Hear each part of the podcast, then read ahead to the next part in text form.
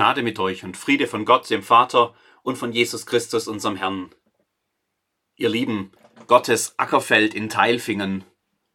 Am Ende des Jahres stehen wir hier und schauen zurück. Was war gut? Was wird uns bleiben? Wofür können wir dankbar sein? Worauf wollen wir nächstes Jahr achten? Das Himmelreich gleicht einem Menschen, der guten Samen auf seinen Acker säte, erzählt Jesus. So sind wir auch einmal ins neue Jahr gestartet, mit viel Gutem, mit gutem Willen und guten Vorsätzen, mit Hoffnungen für das, was kommen würde, mit guten Absichten für die Begegnung mit unseren Mitmenschen, mit gutem Mut unseren Beitrag zu leisten, Hoffnungsboten zu sein, Friedensstifter zu sein, mutig für das Gute einzutreten, das Evangelium zu verkünden in Wort und Tat und allem Wesen. Da ist viel Gutes gesät worden in dieses Jahr hinein so wie in der Geschichte, die Jesus uns hier erzählt. Im Markus-Evangelium gibt es ein ganz ähnliches Gleichnis. Überschrieben ist es oft von der selbstwachsenden Saat. Da wird von dem Bauern erzählt, der Samen sät und dann heimgeht und sich schlafen legt. Während er schläft, wächst der Weizen und die Frucht geht auf. Der Bauer kann da nicht nachhelfen. Es würde gar nichts bringen, daneben zu stehen und dem Weizen beim Wachsen zuzuschauen oder gar an einem kleinen Helmchen zu ziehen, damit es schneller wächst. Der Bauer muss das auch nicht. Der Same geht von allein auf. Das Evangelium bringt seine Frucht ohne menschliches Zutun. Das ist die Geschichte, die im Markus Evangelium erzählt wird. Auch der Bauer in unserer Geschichte geht nach Hause und legt sich schlafen. Aber dann passiert etwas Unerwartetes. Ein Feind lauert nur auf diesen Moment. Heimtückisch streut er fremden Samen auf das gute Feld. Taumellolch heißt die im alten Orient gut bekannte Pflanze, die gerne zwischen Weizenkulturen wächst. In frühen Stadien sieht die Pflanze fast genau gleich aus wie der Weizen. Erst wenn die Ähren kommen, dann kann man die beiden besser unterscheiden. Im Gegensatz zu Weizen taugt die Frucht des Taumellolchs höchstens als Hühnerfutter. Fast alle Pflanzenkulturen sind von einem Pilz befallen, der sie für den Menschen ungenießbar macht. Mischt sich zu viel vom Taumellolch unter das Weizenmehl, kommt es zu Vergiftungserscheinungen, Schwindel und Gleichgewichtsstörungen treten auf, deshalb auch der Name Taumellolch. Im alten Orient kannte man solche Geschichten. Gerichtsprotokolle der damaligen Zeit zeugen von derartigem Saatfrevel, der hart bestraft wurde. So steht der Bauer jetzt mit seinen Angestellten am Rand seines Felds. Unkraut und Wachs, äh, Weizen wachsen munter durcheinander. Dabei hat er doch nur Gutes gesät. Wir kennen das auch. Gutes und Böses wachsen auch bei uns oft durcheinander. Selten kann man sie ganz klar trennen. Selten gibt es nur Schwarz und Weiß.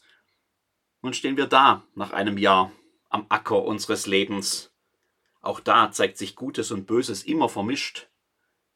Ich denke an unsere Gesellschaft, ich denke an Großartiges, was Menschen in diesem Jahr geleistet haben, an Ärzte und Pflegekräfte, an Angehörige, die sich bis zur Grenze ihrer eigenen Kräfte um Menschen kümmerten, an Wissenschaftler, die in Rekordzeit Impfstoffe und Medikamente entwickelten, an alle, die bereit waren, anderen zu helfen, an die große Solidarität, die wir an so vielen Punkten gesehen haben. Und mittendrin so viel, was gut gemeint, aber schlecht gemacht war so viel Egoismus, so viel aneinander vorbeigeredet. Menschen, die sich verrannt haben und der Realität nicht mehr zugänglich sind. Wüste Kommentare, Drohungen, Fackelaufzüge vor den Wohnungen von Politikern, Gerede von Umsturz und Revolution, Schattenwelten auf Telegram und anderswo, Unkraut und Weizen. Ich denke an unsere Gemeinschaft hier, so viel Gutes, was geschehen ist in dieser Zeit, so viel Kreativität. Wo Vertrautes nicht mehr möglich war, ist Neues entstanden. Manches provisorisch, anderes wird uns auch nach der Pandemie bleiben und Gewinn bringen. So viele Menschen haben sich engagiert, so viele Taufen, so viele Konfirmationen, so viel Evangelium, so viel Liebe auf unterschiedlichsten Wegen. Und nebenher ja auch noch die großen Leuchtturmprojekte, die uns schon länger beschäftigen und die vorangegangen sind in diesem Jahr. Die große Glocke an der Peterskirche läutet wieder. Das Familienzentrum öffnet dieser Tage die Türen zu der renovierten alten Sozialstation. Für unser Gemeindezentrum auf Stiegel schreiten die Planungen voran. So viel Gutes. Und mittendrin ist mir schmerzlich bewusst, wie viel auch nicht möglich war, wie viel wir absagen mussten, wie oft wir Menschen damit auch nicht gerecht geworden sind und unseren eigenen Ansprüchen auch nicht, wie Menschen gegangen sind aus unserer Gemeinde, weil sie sich mit der Kirche nicht mehr identifizieren können, wie andere uns böse Briefe schreiben, weil sie die Einschränkungen nicht verstehen, wie oft wir gescheitert sind am Anspruch des Evangeliums, das wir doch miteinander bezeugen wollen. Unkraut und Weizen. Ich denke an mich selbst.